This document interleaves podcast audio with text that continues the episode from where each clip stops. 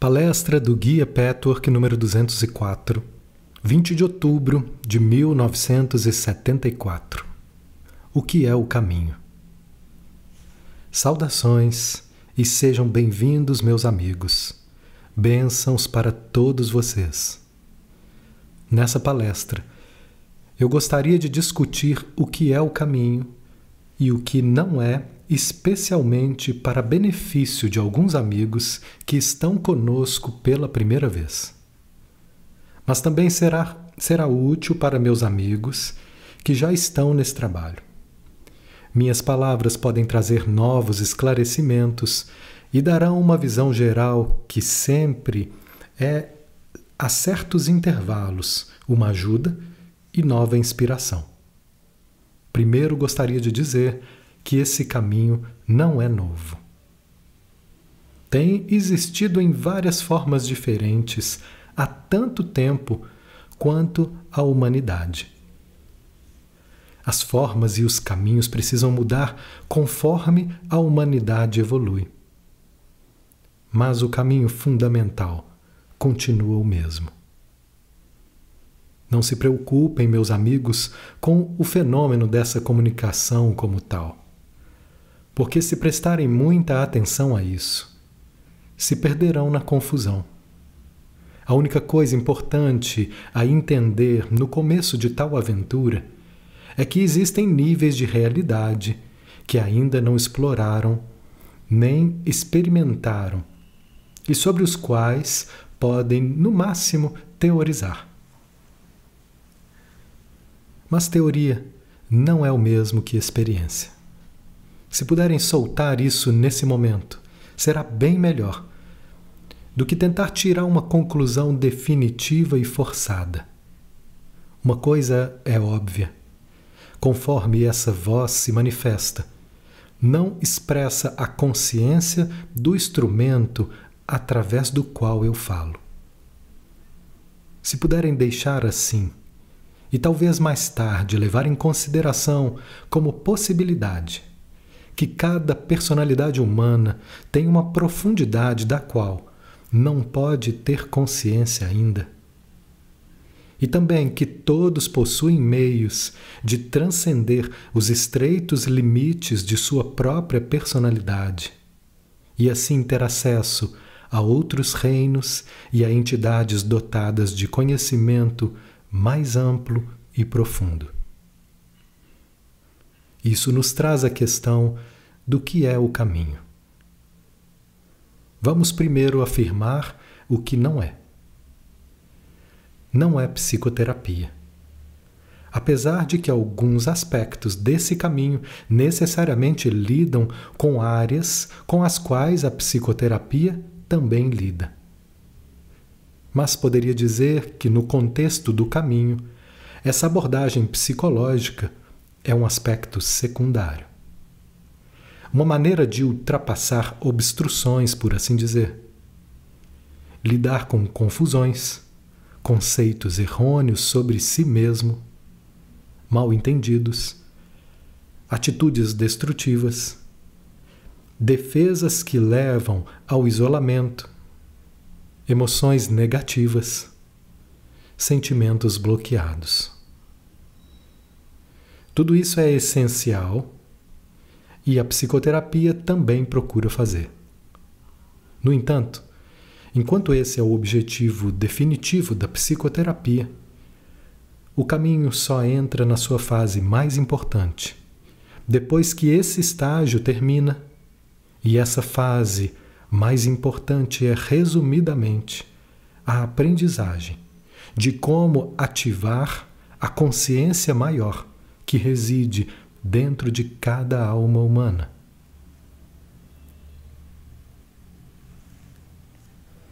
Muitas vezes, a fase secundária superpõe-se à primeira fase, a superação das obstruções, no sentido que o segundo aspecto do caminho é a ajuda essencial para realmente executar o primeiro. Eu diria que a primeira parte não pode realmente ser bem sucedida, a menos que o contato com o eu espiritual seja cultivado e usado. No entanto, quando e como isso é feito varia muito e depende da personalidade, da predisposição, dos preconceitos e bloqueios do indivíduo que entra no caminho. Quanto mais cedo puder usar, explorar e ativar a inesgotável fonte de força e inspiração interior, tanto mais fácil e rapidamente lidará com as obstruções. Assim, é bem claro de que modo esse caminho difere da psicoterapia, embora algumas ênfases e alguns métodos sejam similares. Esse caminho também não é uma prática espiritual que objetiva a priori atingir a consciência espiritual. Existem vários métodos e procedimentos que buscam a realização do eu espiritual. No entanto, muitos desses, apesar de usarem métodos válidos e vigorosos para atingir esse objetivo, não dão atenção suficiente àquelas áreas do ego mergulhadas em negatividade e destruição. O sucesso que se alcança assim dura pouco. E na realidade é ilusão mesmo que algumas experiências sejam bastante genuínas. Mas esse tipo de estado espiritual não é firme e não pode ser mantido a não ser que a personalidade total seja incluída.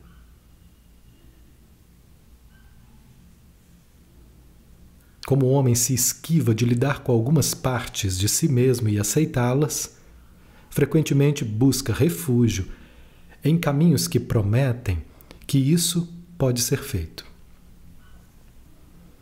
Se você pensa em um caminho espiritual que pratica a meditação para seu próprio benefício e para atingir um estado de satisfatória experiência cósmica e conscientização, então esse caminho não é para você. Portanto, é verdadeiro dizer que esse caminho nem é psicoterapia, nem um caminho espiritual na acepção comum da palavra. E, ao mesmo tempo, é ambas as coisas. A tentação de usar práticas espirituais para atingir a felicidade e realização, para evitar as negatividades existentes, confusões e dor, é grande mas essa atitude não atinge o objetivo. É contraproducente. Vem da ilusão e leva a mais ilusão. A ilusão é acreditar que qualquer coisa que exista em você pode ser evitada. A ilusão é também acreditar que o que existe em você deveria ser temido e negado. O que existe em você, por mais destrutivo que seja, pode ser transformado. Somente evitando-o se torna realmente prejudicial para si mesmo e para os outros. Portanto, ajudaria a lembrar os seguintes três pontos quando considerar a possibilidade de entrar nessa nova aventura. Recapitulando, 1. Um, o fenômeno dessa transmissão. Caso esteja interessado, acreditando ou não, deveria ser considerado de importância secundária. Mantenha sua mente aberta para as muitas possibilidades que ainda não compreende. Compreensão e maior iluminação virão à medida que penetrar suas profundezas e vivenciar a própria riqueza interior e a conexão com o universo. 2. Você não estará fazendo terapia. Embarca em uma viagem que o levará a novo território, seu universo interior. No entanto, se já fez terapia, satisfatória e bem-sucedida ou não, ou se está profundamente perturbado e precisa de ajuda para viver sua vida de maneira satisfatória, será necessário por algum tempo prestar atenção principalmente àquelas áreas dentro de si que são negadas, destrutivas e erradas. Você pode não gostar de fazê-lo, mas se realmente deseja encontrar seu verdadeiro eu, o âmago do seu ser do qual deriva todo o bem, é necessário. Talvez você queira saber quanto tempo dura. O tempo é determinado por seu próprio estado mental, seu estado de sentimento e suas manifestações de vida exterior. Quando sua negatividade interior for superada, se expressará na sua vida. Não existirá dúvida. O caminho o levará naturalmente a outras prioridades e interesses. O objetivo desse caminho não é curá-lo de doenças mentais ou emocionais. Apesar de fazer isso muito bem. Acontecerá necessariamente se fizer o trabalho, mas não deveria entrar no caminho por esse motivo. 3. Não entre nesse caminho se espera que ele o faça esquecer a tristeza e a dor, ou atenue os aspectos da sua personalidade de que gosta menos ou decididamente não gosta. O fato de você desgostar não necessariamente é neurótico. Você pode ter toda a razão em não gostar deles mas não está certo ao acreditar que irremediavelmente eles são maus. Desculpa, não está certo em acreditar que é irremediavelmente mal por causa deles. Então, o caminho ensinará a encarar o que quer que esteja dentro de si mesmo, porque somente então poderá realmente se amar. Somente então encontrará sua essência, o Deus interno. Mas se deseja encontrar sua essência e, sob a aparência de inclinações espirituais, recusa-se a encarar qualquer coisa que exista em seu íntimo, esse caminho não é o caminho para você. A explicação anterior já pode ter dado uma noção sobre esse caminho. Mas vamos agora mais fundo para lhe dar uma ideia melhor. Todo ser humano sente um anseio interior que vai além do desejo por satisfação emocional e criativa. Apesar desses serem, é claro, parte do anseio mais profundo e essencial. Se nós tentarmos colocar o significado desse desejo em palavras mais precisas, Talvez a tradução mais adequada seja um sentimento ou sensação de que deve existir outro estado de consciência mais satisfatório e a capacidade maior de vivenciar a vida. Quando se traduz esse desejo em termos conscientes, é possível que se encontre alguma confusão e contradição. As confusões e as aparentes contradições vêm da consciência dualista que permeia o estado de espírito do homem. O dualismo está sempre presente. Para o homem é sempre isso ou aquilo, bom ou ruim, certo ou errado, preto ou branco. Essa maneira de entender a vida é somente meia verdade. O que se entende são apenas fragmentos a verdade não pode ser encontrada desse modo.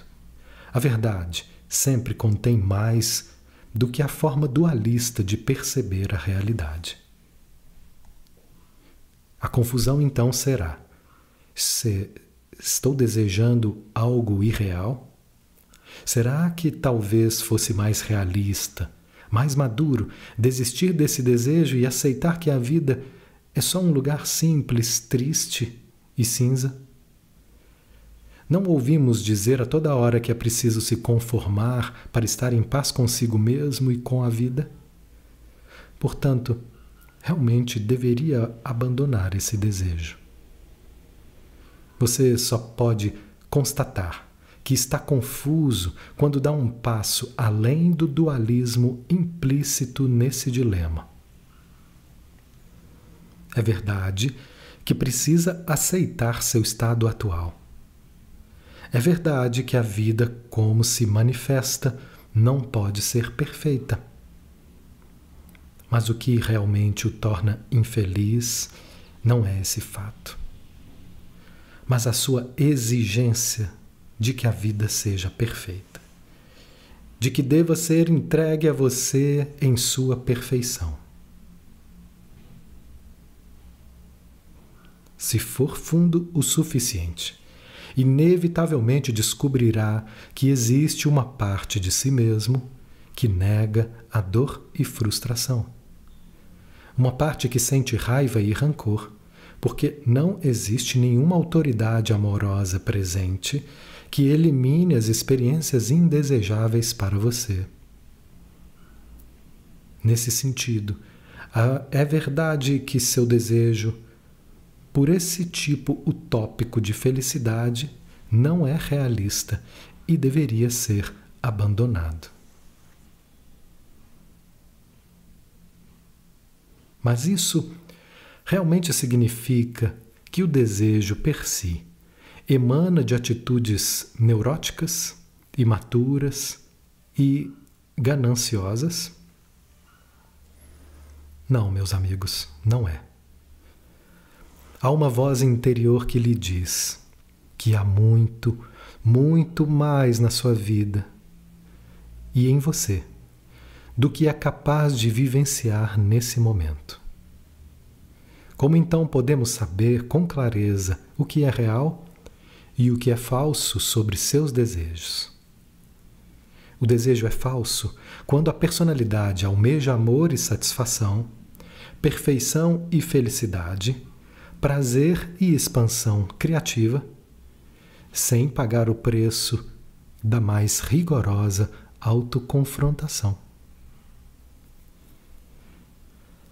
É falso quando a pessoa não assume responsabilidade pelo seu estado atual ou desejado. Por exemplo, se você tem pena de si mesmo por causa da sua vida insatisfatória, se de alguma maneira culpa os outros, seus pais, seus amigos, seus colegas de trabalho, a vida como um todo, por seu estado atual, não importa quão errados os outros possam estar. Então, você não assume responsabilidade. Se esse for o caso, então, de certa forma, você também deseja receber o novo, e melhor estado como recompensa. Você pode tentar ser mero seguidor, bom e obediente de uma figura de autoridade poderosa para ser recompensado por isso. Já que na realidade a recompensa nunca virá do exterior. Não importa o que faça. Se sentirá decepcionado e ressentido, traído e com raiva e regredirá repetidamente para velhos e destrutivos padrões responsáveis pelo estado que cria o desejo insatisfeito. O desejo realista é quando você parte da premissa de que a chave para a satisfação está dentro de si. Quando enxerga quais atitudes suas os impedem de levar a vida de maneira significativa e satisfatória quando interpreta o desejo como mensagem do âmago de seu eu mais profundo, colocando-o no caminho que o ajuda a encontrar seu eu real. A confusão se instala quando o desejo que sente é inconscientemente traduzido nos termos da personalidade negativa, gananciosa, egoísta e exigente. O desejo, nesse caso, é canalizado para as fantasias irrealizáveis da mágica. Supõe-se que a satisfação lhe será dada ao invés de alcançá-la através da coragem e honestidade de se ver como é agora e olhar até para as áreas que preferia evitar. Se a situação de vida é dolorosa, e você se defende com raiva, reclamações e outros mecanismos para não encarar a dor, não está sendo verdadeiro em relação ao seu estado atual. Mas se simplesmente deixar acontecer, sentir a dor sem fazer jogos como vai me aniquilar, vai durar para sempre, todas essas manipulações mentais para provar que não deveria ter que aguentar a dor a experiência libertará energias criativas poderosas que progressivamente trabalharão a seu favor na vida e abrirão os canais para o eu espiritual. Sentir a dor também gerará compreensão mais profunda, completa e sábia das ligações. Por exemplo, verá como atraiu essa dor específica. Esse insight não virá imediatamente. Quanto mais forçar, mais escapará. Mais virá se você parar de lutar e resistir internamente. Não abra mão do desejo per si. Leve-o a sério, cultive-o e aprenda a entendê-lo para que siga sua mensagem e percorra o caminho interior até seu centro, através daquela parte que você deseja evitar, mas que é a verdadeira culpada, a única responsável por seu estado insatisfatório e infeliz. Não abra mão do desejo, da sensação de que a sua vida poderia ser muito mais, de que existe um estado no qual você pode viver sem confusões dolorosas e torturantes, no qual pode atuar a partir de um plano de resistência, contentamento e segurança interna, no qual é capaz de sentimentos profundos, capaz de sentir e expressar o prazer jubiloso no qual é capaz de encarar a vida como é, sem medo. Porque você já não tem medo de si mesmo. Portanto, de encarar a vida, mesmo com seus problemas, como desafio agradável. Se problemas internos se tornarem um desafio que dá tempero à sua vida, a paz que se segue será ainda mais doce. Ao atacar esses problemas, terá noção da sua própria força, capacidade criativa e engenhosidade. Sentirá o eu espiritual fluindo em suas veias, seus pensamentos, suas visões e percepções, de maneira que suas decisões serão tomadas a partir do âmago do seu ser. Quando vive dessa forma, os eventuais problemas externos representam o sal da vida e são quase agradáveis.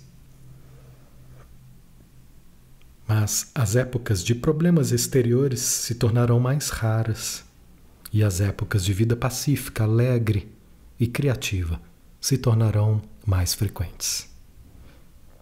Nesse instante, o mais triste a respeito de seu desejo é que bem lá no fundo você sabe que seu corpo e sua alma não são capazes, nesse momento, de aceitar e suportar prazeres intensos. O prazer é tanto espiritual quanto físico, emocional e mental. Existe em todos os níveis O prazer espiritual separado dos níveis comuns, das funções diárias, é ilusão. A verdadeira satisfação espiritual abrange a personalidade como um todo. Portanto, a personalidade deve aprender a suportar o estado de satisfação.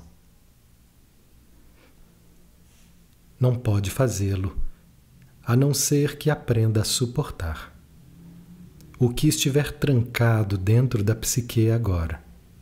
Dor, maldade, despeito, ódio. Sofrimento, culpa, medo, terror. Tudo isso precisa ser transcendido.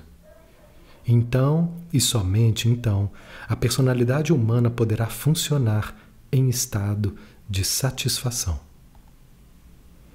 O desejo é uma mensagem para você começar a trilhar uma estrada que possibilita e ajuda a obtenção da satisfação. O estado que descrevi acima não precisa ser descartado como irreal e como racionalização do desejo. Não precisa ser descartado porque merecerá torná-lo seu ao passar por tudo que o impede de experimentá-lo. Esse estado já existe como potencial dormente dentro de si. Não é algo que os outros possam lhe oferecer, nem algo que possa adquirir através de aprendizado ou de empenho. É somente algo que desenvolve, que se desenvolve naturalmente, como se fosse subproduto da sua passagem pelas áreas sombrias dentro de si. Não se engane, esse caminho não é um caminho fácil. Mas a dificuldade não é uma realidade, um dado, uma condição imutável. A dificuldade existe somente até o ponto em que a personalidade tem interesse de evitar os aspectos do eu. Na medida em que se assume o compromisso de ser verdadeiro e de encarar todas as menores partes do eu, a dificuldade desaparece. O que antes era dificuldade passa a ser desafio. Uma jornada estimulante e um processo que faz a vida tão intensamente real e completa, tão segura e satisfatória, que você não desistiria dela por nada. Em outras palavras, a dificuldade existe exclusivamente por força da falsa crença de que encarar a área do eu pode implicar em um veredicto intolerável e inaceitável sobre a personalidade. Por exemplo, se essa ou aquela atitude negativa é real, então o eu como um todo é ruim. Essa crença torna difícil ou até impossível olhar para dentro de si mesmo. Portanto, é necessário trazer à tona as crenças que estão por trás de qualquer forte resistência ou aversão a investigar as áreas sombrias do eu. O caminho exige posturas que a maioria não está disposta a adotar. Honestidade com o eu. Exposição do que é agora. Eliminação das máscaras e fingimentos. Admitir sem disfarces a própria vulnerabilidade é uma tarefa imensa. E ao mesmo tempo é a única maneira real, o único caminho que conduz à paz e à totalidade genuína.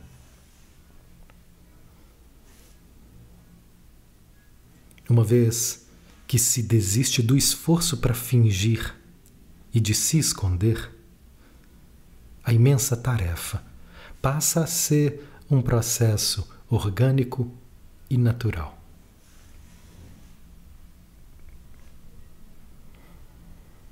O caminho é ao mesmo tempo o mais difícil e o mais fácil. Isso depende somente da maneira como o encara e decide colocar em prática. A dificuldade pode ser medida em termos do quanto é verdadeiro consigo mesmo. Se for verdadeiro, o caminho não será nem muito difícil, nem parecerá que lida demais com o lado negativo da vida e das pessoas. Porque o negativo é o positivo em essência. Não existem dois aspectos de energia e consciência. São uma só e a mesma coisa. Qualquer partícula de energia e consciência dentro de si que tenha se tornado negativa deverá ser transformada no formato positivo original. Não poderá ser feito sem que se assuma responsabilidade total pelos aspectos negativos. As pessoas mais honestas relutam em ser verdadeiras consigo mesmas. Honestas aqui entre aspas. Uma pessoa pode ser conhecida por sua honestidade, sua veracidade e integridade em determinados aspectos. Mas existem planos mais profundos nos quais não é absolutamente assim.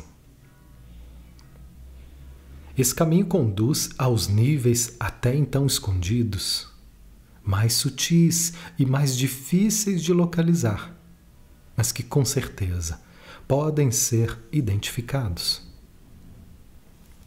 Como pode verificar se existe falta de verdade em nível mais profundo? Na verdade, é muito simples. Existe uma chave infalível que, se decidir usar, lhe dará respostas perfeitas. Essa chave é: como se sente em relação a si próprio e à sua vida?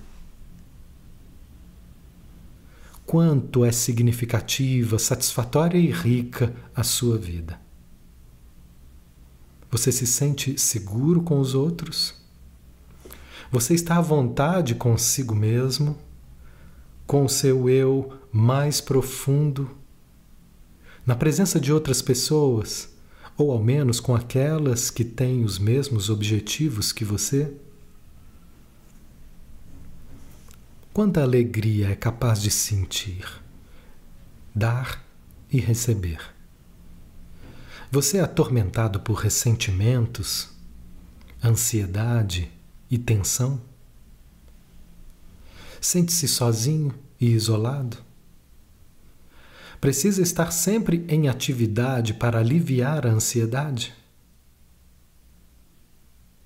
Na verdade, o fato de não se sentir ansioso conscientemente de maneira alguma prova que não tenha ansiedade.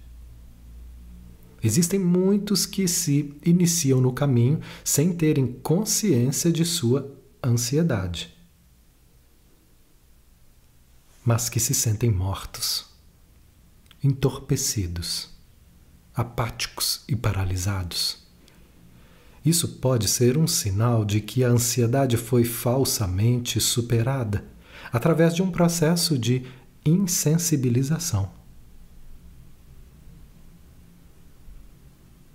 No caminho, não se pode pular o trecho em que você primeiro sente a ansiedade e depois o que essa ansiedade esconde.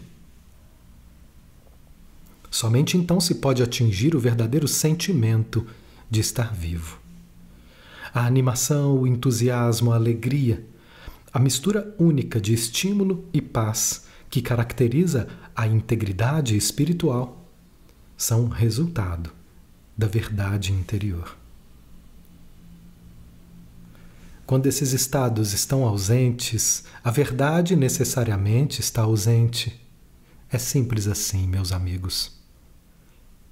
Se exige que sua vida, portanto, qualquer caminho que pense em trilhar, passe ao largo dos sentimentos de ansiedade e dor, se não admite suas desonestidades, trapaças, seu despeito, se não admite os jogos que faz e os fingimentos mais ou menos sutis. Nesse caso, talvez seja melhor não entrar nesse caminho. Mas se espera algo realista e está preparado para iniciar a viagem interior para descobrir, reconhecer e trazer à tona o que estiver em seu íntimo, se você se equipar de toda honestidade e se empenhar na viagem, se encontrar coragem e humildade para não parecer o que não é, até mesmo aos seus próprios olhos. Nesse caso, você tem todo o direito de esperar que esse caminho o ajude a se realizar na vida e supra seus desejos de todas as formas concebíveis. Essa, portanto, é uma esperança realista. Cada vez mais perceberá sua realidade.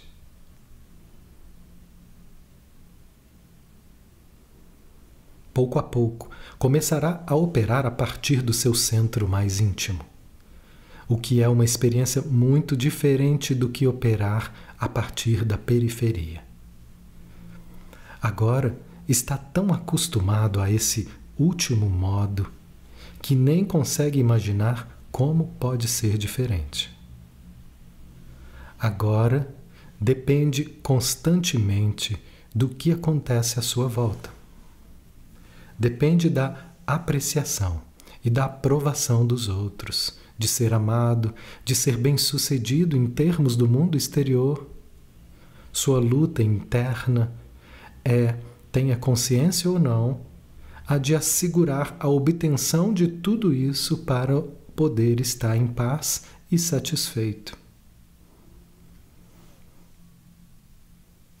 Quando opera a partir do centro, sua segurança e sua alegria brotam da fonte bem lá de dentro. Mas não implica absolutamente que, nesse caso, estará condenado a viver sem aprovação, apreciação, amor e sucesso. Esse é outro dos equívocos dualistas. Ou realizo o meu centro, nesse caso abro mão do amor e da apreciação dos outros e me condeno à solidão, ou desisto do meu eu interior porque não posso pensar na hipótese de uma vida tão solitária. Na realidade, quando opera a partir do centro liberado, do eu mais íntimo, atrai toda a riqueza da vida para si, mas não depende dela.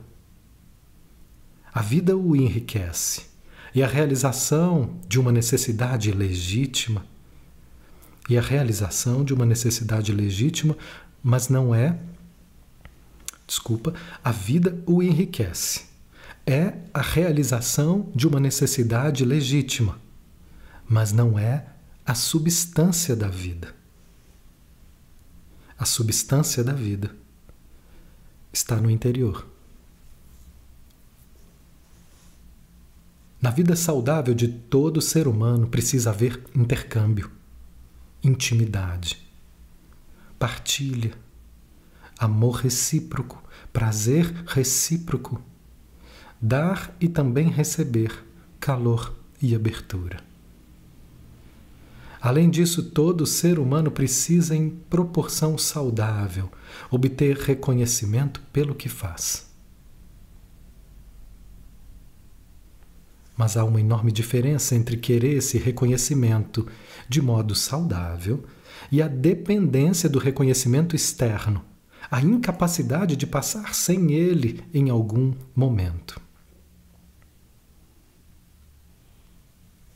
De passar sem ele em momento algum.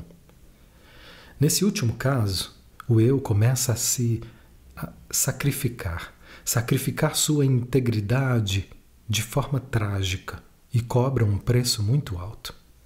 O verdadeiro eu é traído e a busca do reconhecimento malogra o bem-estar.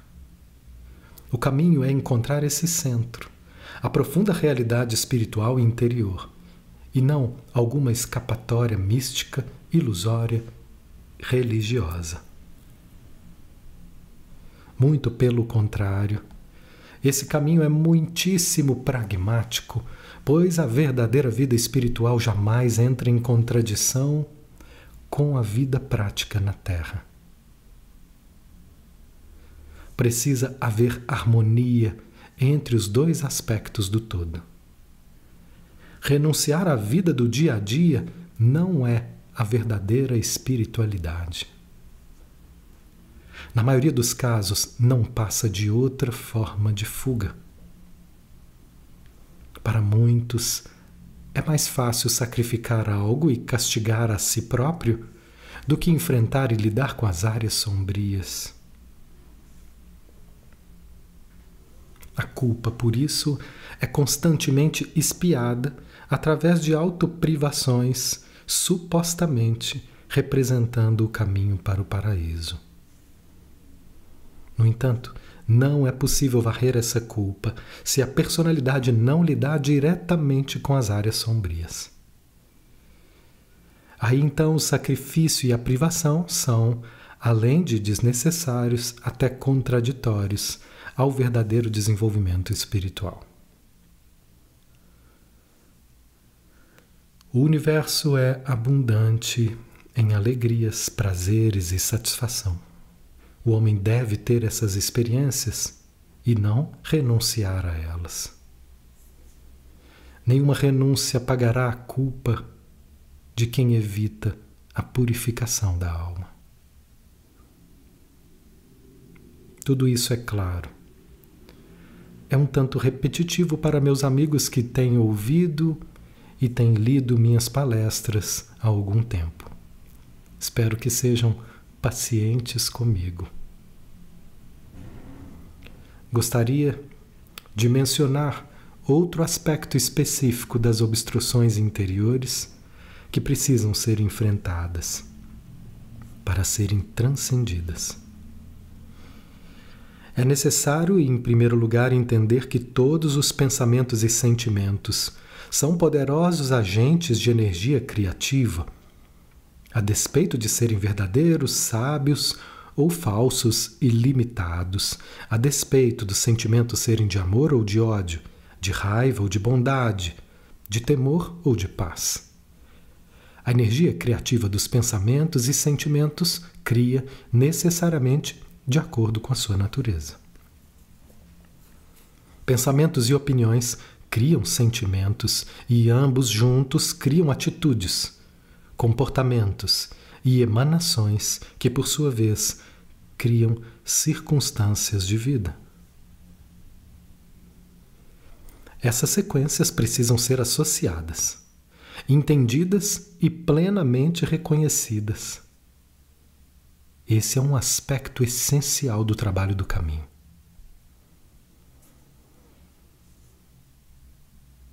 Seu medo dos sentimentos negativos é injustificável. Os sentimentos em si mesmos não são terríveis nem insuportáveis. No entanto, sua crença e suas atitudes pode, podem torná-los assim. As pessoas, as que seguem o caminho, comprovam constantemente de que a dor mais profunda é uma experiência revitalizante libera a energia contraída e a criatividade paralisada. Permite que a pessoa sinta prazer no mesmo grau em que está disposta a sentir dor.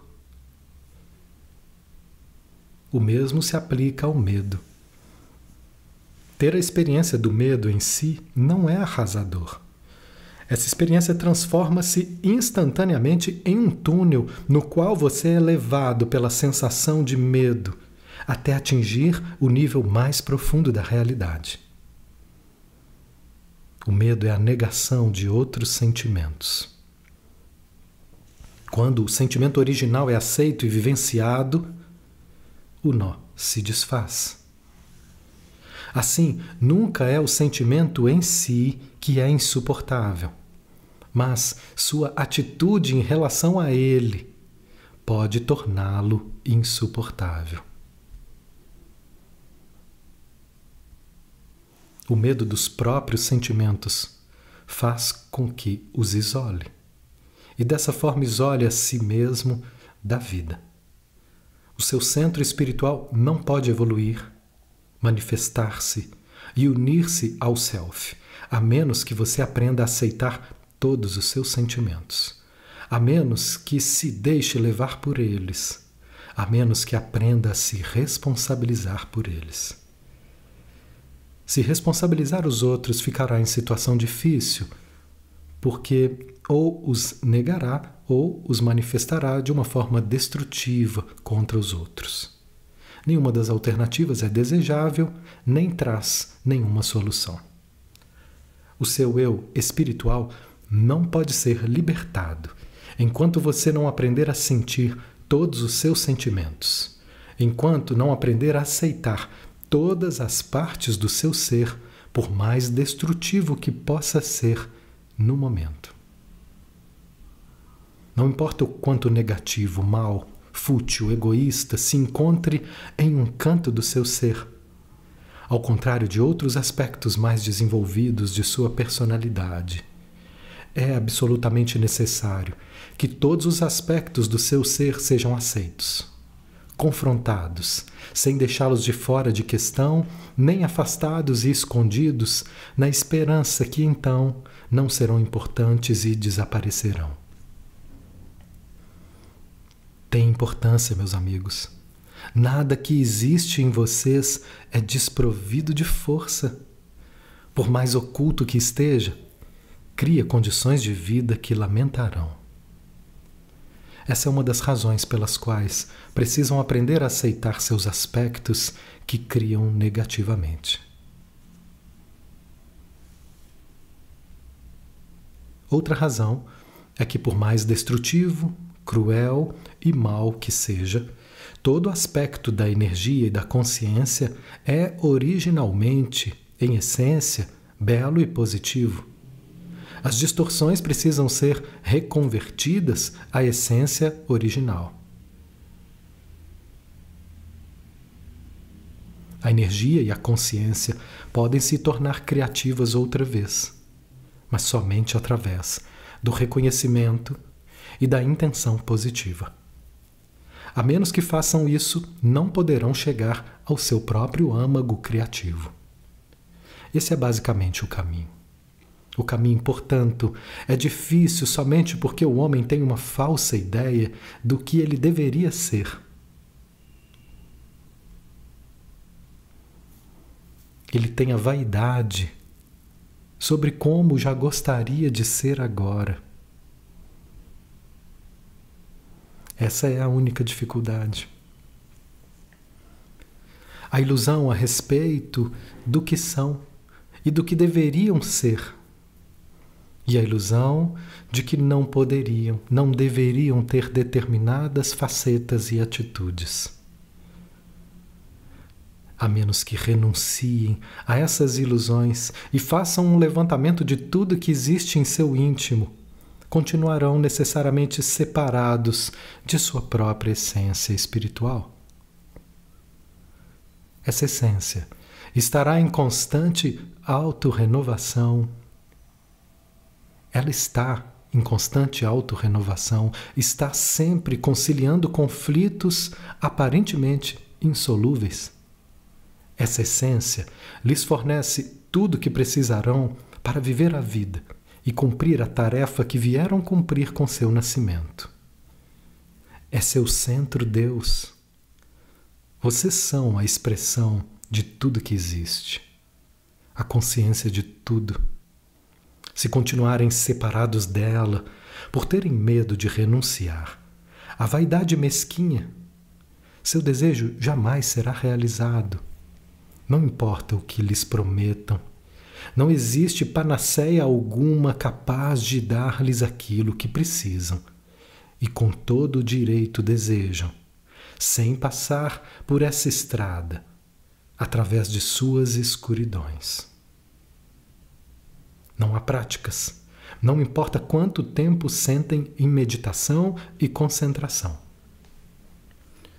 Todos esses podem ser instrumentos úteis usados em conjunto com a autoconfrontação que o homem quer evitar a todo custo. A menos que vocês tomem esse agora, tal como é, com toda a feiura que possa existir bem como sua beleza já existente. Não poderão descobrir que a beleza é você, de quem ainda não está consciente, mas com a qual desejam entrar em contato, perceber e expressar. Esse é o caminho, meus amigos. Muito, muito poucas pessoas nessa terra estão dispostas a enveredar por ele um número ainda menor vai até o fim. A maioria tem a vã esperança de encontrar uma outra forma de atingir a satisfação, contornando as áreas sombrias. Não querem saber que essas áreas sombrias interiores é os que a torna infelizes e solitárias. Algumas começam, mas quando se aproximam daquelas áreas sombrias, recuam. Mudam subitamente e voltam toda a sua energia destrutiva contra aqueles que poderiam ajudá-las a encontrar o caminho. Elas não querem dar a si mesmas a oportunidade de encontrar o caminho passando pela escuridão. Mas aqueles que têm a coragem de prosseguir até o fim, inflexível e pacientemente, que glória os espera em seu centro mais íntimo. Aqueles que se abstêm de seguir o caminho até o fim, normalmente são obstruídos pela ilusão de que, se não forem a perfeição idealizada, são desesperadamente maus. Essa ilusão deve ser desafiada, examinada, trabalhada. Fazendo isso, eliminarão um importante obstáculo. Admitam, em princípio, a possibilidade de que essas não são as únicas alternativas. Tenham a mente aberta para encontrar o caminho interior que lhes permite serem totalmente honestos e enxergarem o pior, sem perder a fé em si mesmos. Ocorrerá então um milagre. O que parece ser um milagre, mas na realidade é muito lógico. Simplesmente por terem encarado e admitido o pior, encontrarão seu verdadeiro valor. Qualquer pessoa no início do caminho deve estar preparada para isso. Vocês não são tão perfeitos como gostariam de ser. Por mais que da boca para fora aceitem a teoria das suas limitações humanas, têm grande interesse em se verem desse modo. Esse interesse precisa ser questionado. Em seguida, encarem o medo de vivenciar alguns de seus sentimentos. Outra, talvez, desculpa, outra vez, talvez seja a crença implícita de que perecerão se sentirem alguns sentimentos mais profundos. Esse medo também precisa ser questionado. Se vocês estiverem dispostos e preparados para a autodescoberta, estarão de fato enveredando por uma estrada de enorme beleza. Embora não seja bonita no sentido de ser totalmente fácil. No entanto, a dor e o esforço temporário acabarão sendo o seu portão mais valioso para a luz e a plenitude da vida. O caminho é glorioso quando superam os estágios iniciais onde lutam com suas falsas ideias, que criam duas alternativas inaceitáveis. Quando o caminho se abre dentro de si, começam a sentir, talvez pela primeira vez na vida, o próprio potencial do ser, sua própria natureza divina.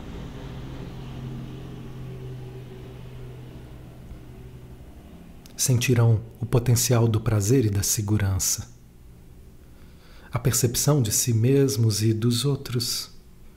Portanto, a capacidade infinitamente maior de se relacionar com os outros, de entendê-los, de não ter medo e estar com eles.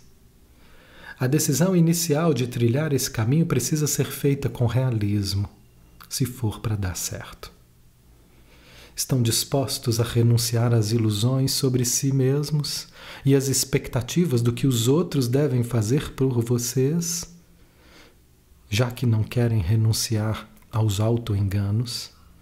Estão dispostos a deixar para trás o falso medo a respeito do que deveriam ou não, poderiam ou não sentir?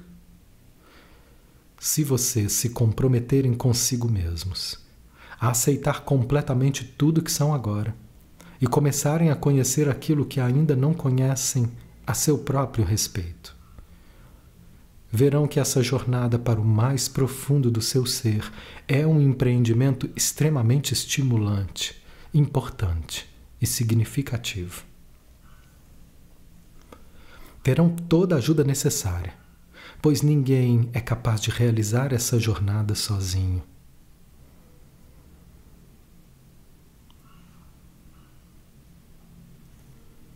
Quando seu centro espiritual começar a manifestar-se, o ego consciência se integra a ele e vocês começam, por assim dizer, a serem vividos pelo centro.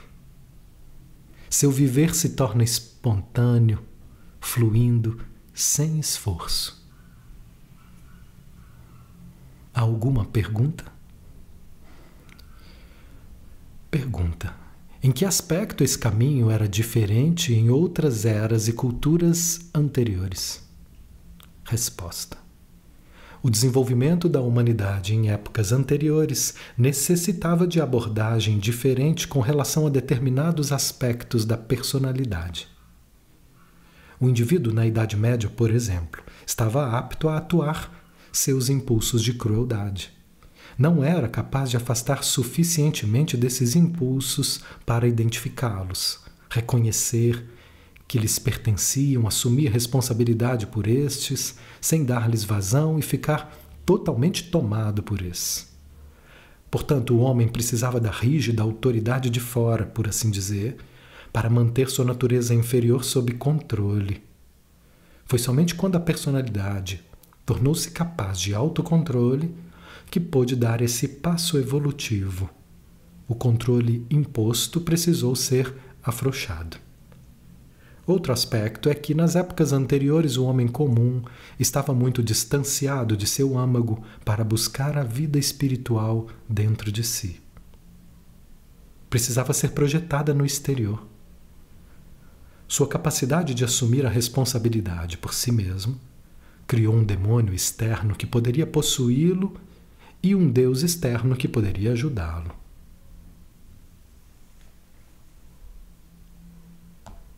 Hoje, tudo isso mudou. Hoje, por exemplo, o maior obstáculo do homem é seu orgulho egoísta. O homem realizou muito com o poder do seu ego. Precisou desenvolver esses poderes para deixar de ser uma criança impotente e irresponsável. No entanto, agora é preciso que seu poder emane do seu centro espiritual e não seja atribuído ao ego. O orgulho do ego dificulta esse fato. O que os outros dirão? Será que julgarão o indivíduo como ingênuo, bobo, não científico? A tarefa do homem atualmente é superar esse orgulho e a dependência da opinião dos outros. Quanta frequência uma pessoa traz sua verdade espiritual porque verbaliza o que se supõe ser inteligente, sem jamais ousar deixar-se inspirar pelo eu divino. Esses são os critérios do caminho atualmente. Cada estágio da evolução da consciência espiritual exige abordagem diferente ao trabalho do caminho. Mas o objetivo é sempre o mesmo. Existe uma exceção em todas as eras, houve sempre pequena minoria cujo desenvolvimento estava muito além ao do homem comum. Para essa minoria, o caminho sempre foi o mesmo. Esses poucos formaram sociedades secretas. Eram movimentos desconhecidos e nada populares. Um grupo como o de vocês, portanto, talvez também não seja um movimento popular pois mesmo hoje, como disse, são poucas as pessoas que têm capacidade ou disposição para seguir esse caminho. Mas certamente hoje o número é bem maior do que em épocas anteriores. Muitos podem, poucos farão. Vou retirar-me agora desse instrumento do qual posso me manifestar. Um grande poder espiritual protege esse grupo muitos seres espirituais. Seres poderosos protegem esse caminho e o guiam. Isso talvez pareça incompreensível ou primitivo para alguns de vocês. No entanto, é a realidade, meus amigos. Existe um mundo, todo um mundo, muitos mundos, além do mundo que conhecem, tocam e veem. Somente à medida que explorarem a si mesmos e forem até seu âmago, encontrarão esse mundo que se revelará em cintilante realidade e máxima glória. Esse mundo existe dentro e em volta de vocês. E quando o alcançarem, lhes dará inspiração de sua completa sabedoria. Seja abençoado cada um de vocês. Aqueles que quiserem assumir o compromisso com o eu interior e tirar proveito da ajuda que esse caminho específico pode proporcionar, são abençoados e orientados em todos os seus atos. Aqueles que não quiserem dar esse passo nesse momento, levados para outros rumos, são também abençoados. Estejam em paz.